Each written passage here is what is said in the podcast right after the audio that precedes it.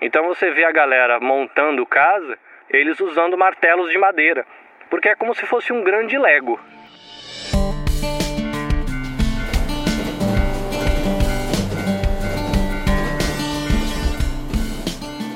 Olá, ouvinte áudio mochileiro, seja bem-vindo ao Ouvidos Viajantes, um podcast que te convida a passear através dos sons e da audiodescrição. É um espaço para experimentação, entretenimento e acessibilidade. O conteúdo aqui é produzido tende em mente você, ouvinte com deficiência visual e baixa visão. Se você é um ouvinte vidente, seja bem-vindo, será ótimo ter você com a gente também. Eu sou Carlinhos Vilaronga, homem branco de olhos verdes os meus cabelos, barba e bigode são castanho escuro e raspados com máquina. Eu tenho 42 anos, 1,78m e por volta de uns 65 quilos. Eu uso um óculos preto de armação plástica retangular eu gosto pra caramba de vestir camiseta branca e calça jeans azul.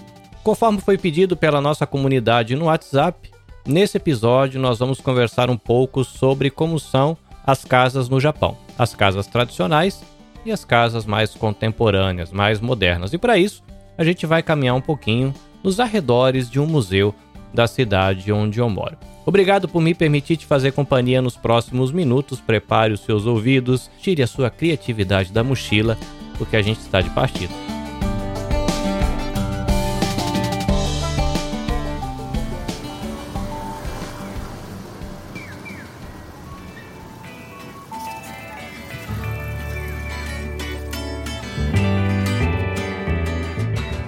Quarta-feira, manhã de primavera, são 10h50.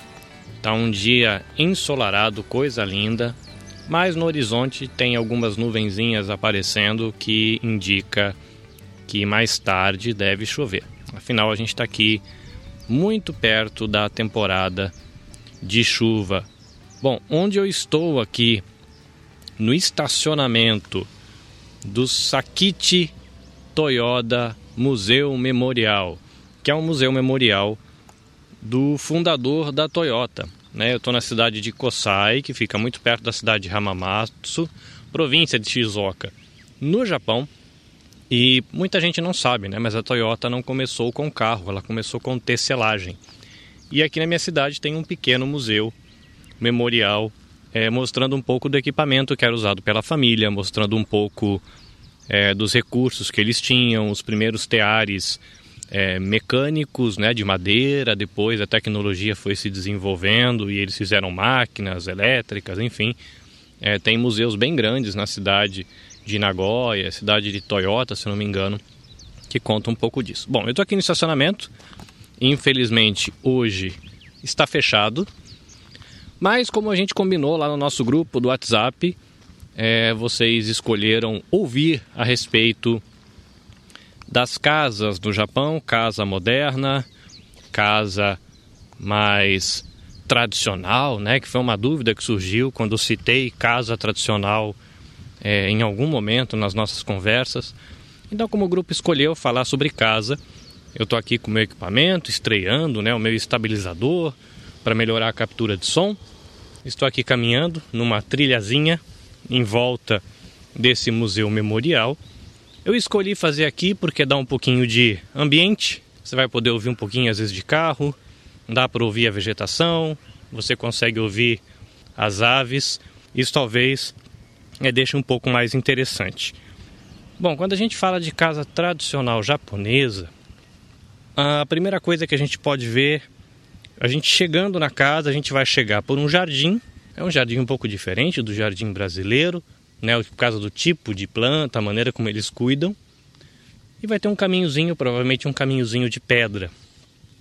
A gente vai chegar nesse caminhozinho de pedra até algo que poderia ser um dito um rancho. É muito comum que esse rancho ele seja também um deck. Então você vai ter a terra e aí, numa altura talvez de uns 20, 30 centímetros, você vai ter é, esse deck de madeira, onde a pessoa tira o calçado e entra descalça já do rancho para dentro, tá? Que é um costume aqui no Japão você tirar o calçado para entrar. Então você já tira nesse deck, né? Que é essa partinha de madeira onde o pessoal senta, para tomar um chá gelado, para comer um docinho típico de verão, enfim. Esse corredor, né, que é um deck aí que fica no rancho, ele é do lado de fora.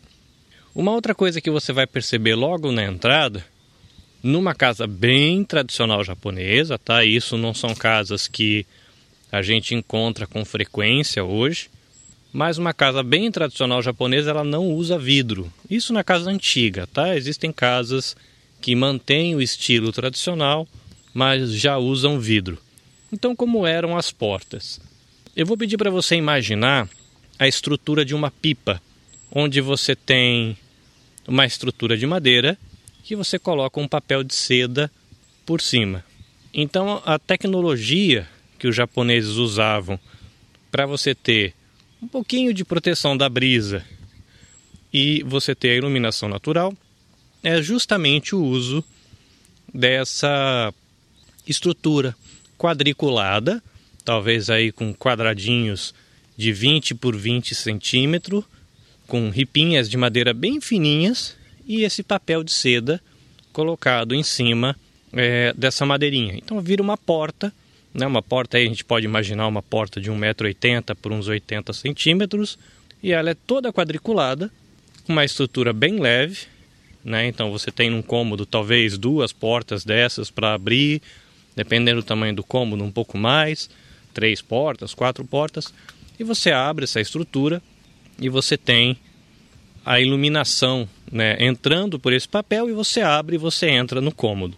Tá? Então, olhando a casa de fora para dentro, a gente teria essas portas e a gente tem do lado de fora dessa portinha de papel que é um papel bem fininho, né? A criançada vive furando esse papel quando você vai numa casa ou num lugar que tem essas portas tradicionais. É muito comum estar tá furado, porque a criançada empurra e acha divertido furar o papel, já que não é tão comum a gente encontrar esse papel.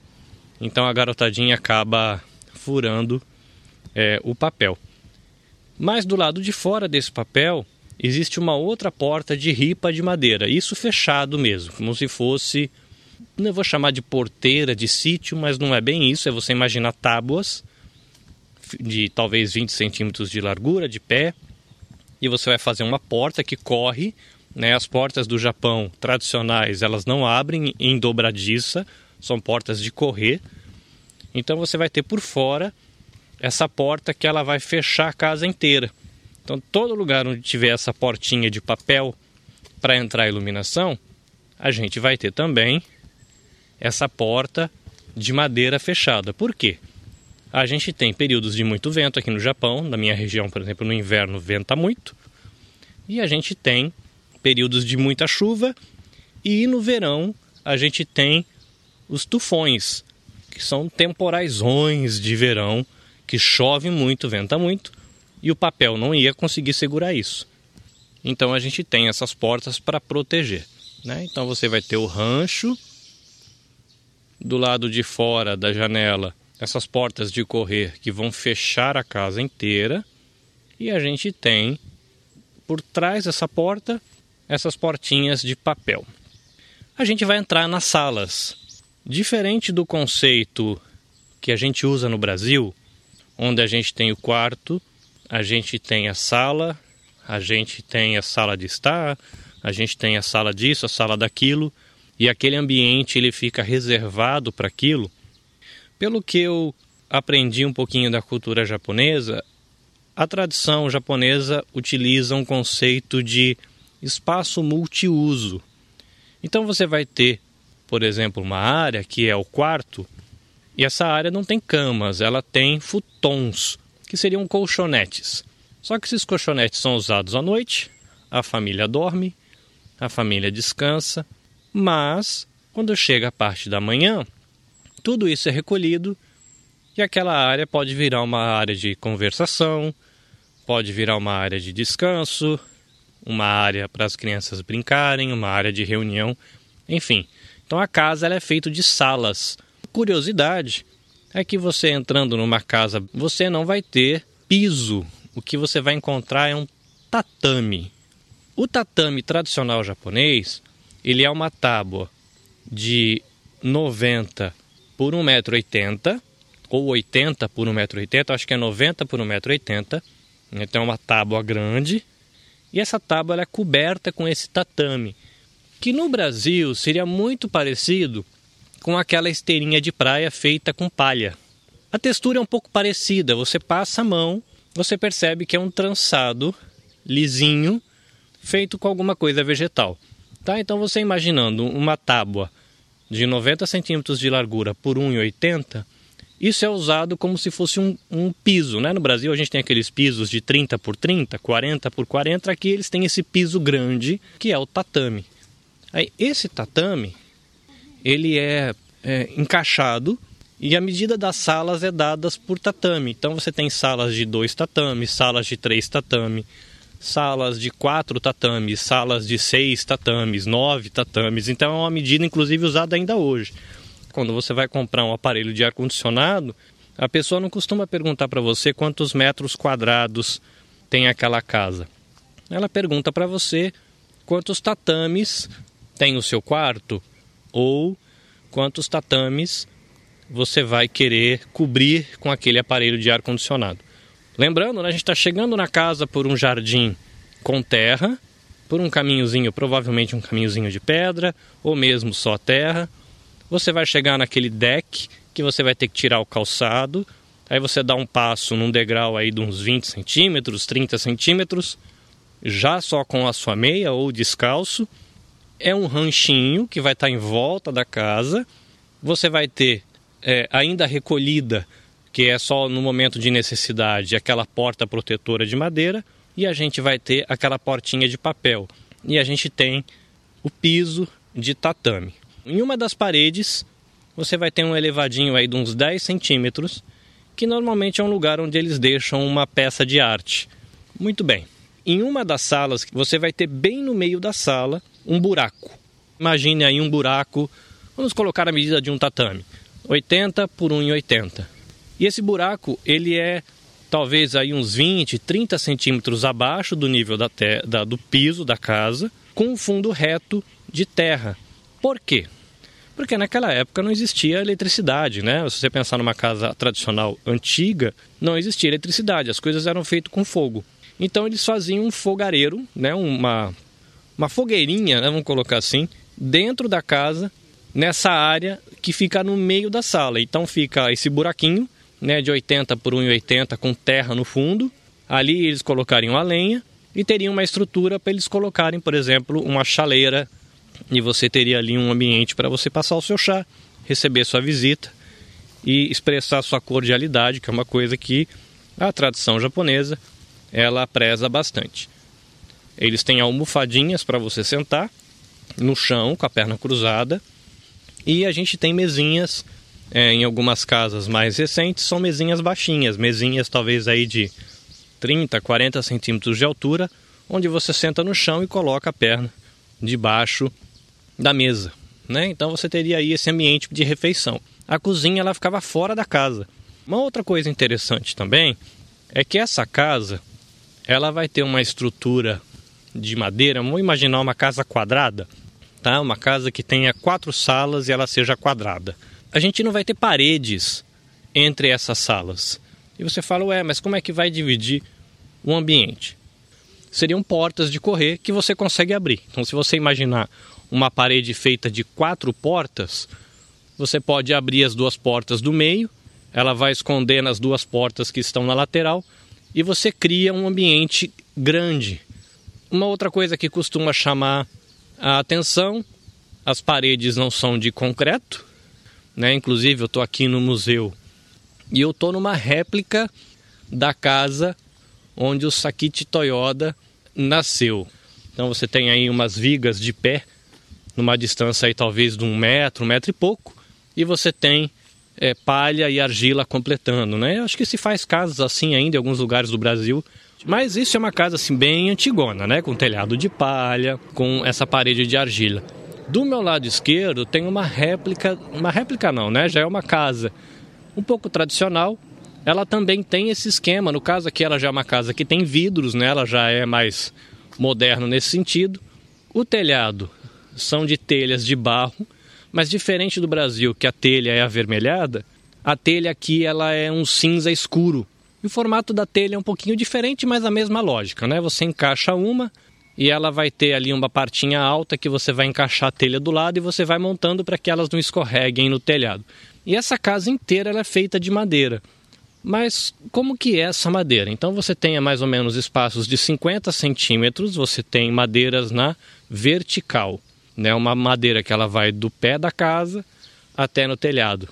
50 centímetros para a direita, mais uma madeira que vai do pé da casa até o telhado. Não é uma madeira muito grosseira, é algo fino, talvez aí de uns 5 centímetros de largura. Por dentro, com certeza, tem uma estrutura mais forte, mas essa estrutura está por fora e ela vai servir para segurar as ripas, que tem aproximadamente umas tabuinhas de 20, 25 centímetros, acho que uns 20 centímetros de largura, colocada na horizontal.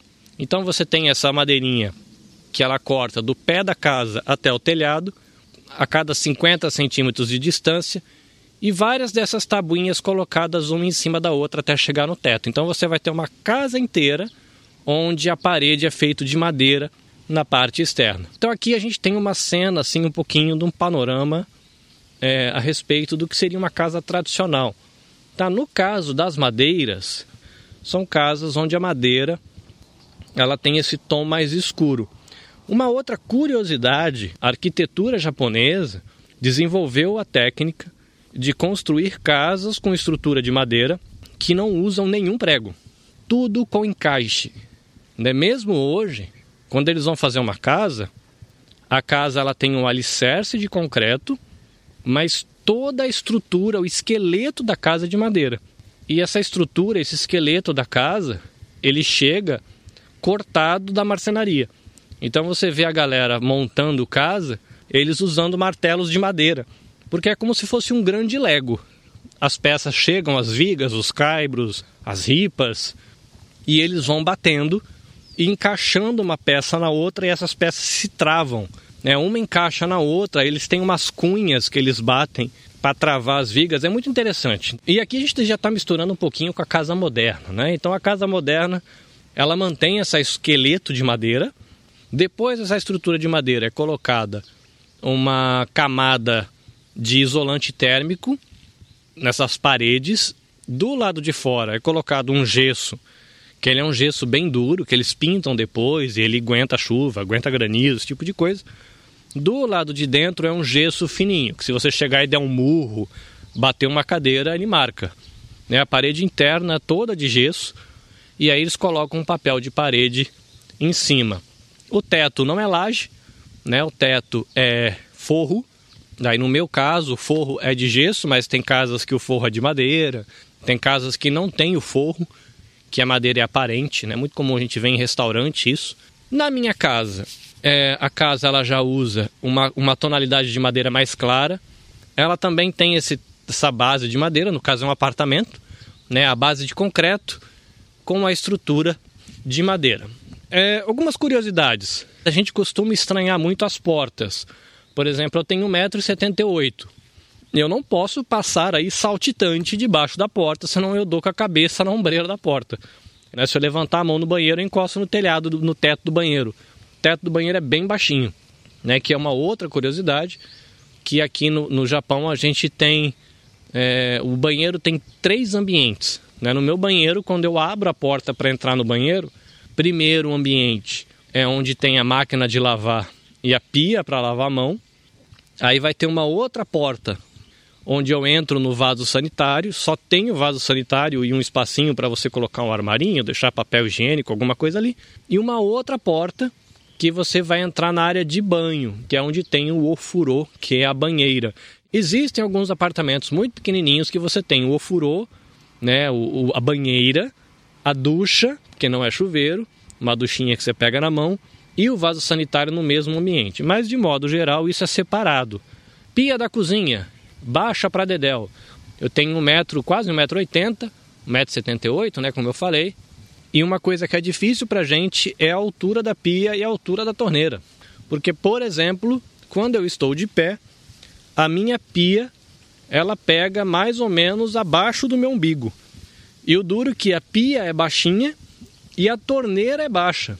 Então é um perrengue, né, pra gente que é alto para lavar louça. Que a parte boa é que quando eu vou pegar é, louça no armário que fica em cima da pia, esse armário que está em cima da pia é completamente acessível para mim. Quando eu abro o armário da pia, a porta dá exatamente na altura da minha testa. E também no da minha esposa, que ela tem 1,73m de altura. Meu filho tem mais de 1,80m. Então é muito perigoso quando a gente está lavando louça e guardando louça. É uma das atividades mais perigosas da casa, porque quando a gente abre a porta para guardar, a pessoa que está andando ali em volta, ajudando, tem que tomar cuidado, senão você abre a porta e no caso da nossa altura, você daria com a testa na quina da porta, o que a gente já fez várias vezes, mas que um japonês pequenininho com certeza não passaria por esse perrengue, mas é um perrengue que a gente passa lá em casa porque a família toda tem a altura aí, né? A minha esposa 1,73 e 1,78, meu filho acho que está com 1,84, o filho mais velho, né? O mais novo é, tem 7 anos, ele ainda não alcança e não corre o risco de bater a cabeça nessa parte.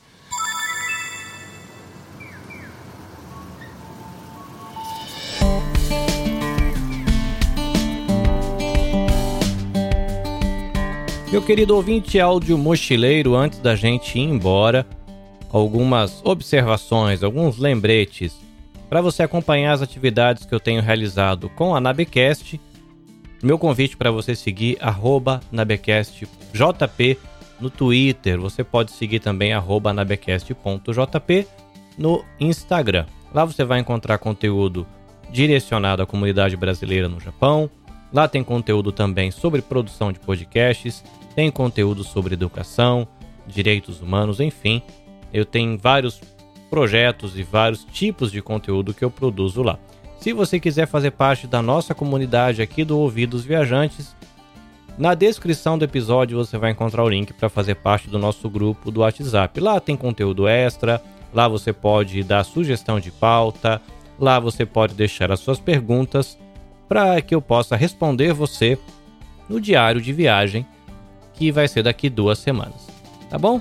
Abraço para você, espero te encontrar na nossa próxima aventura. Sayonara!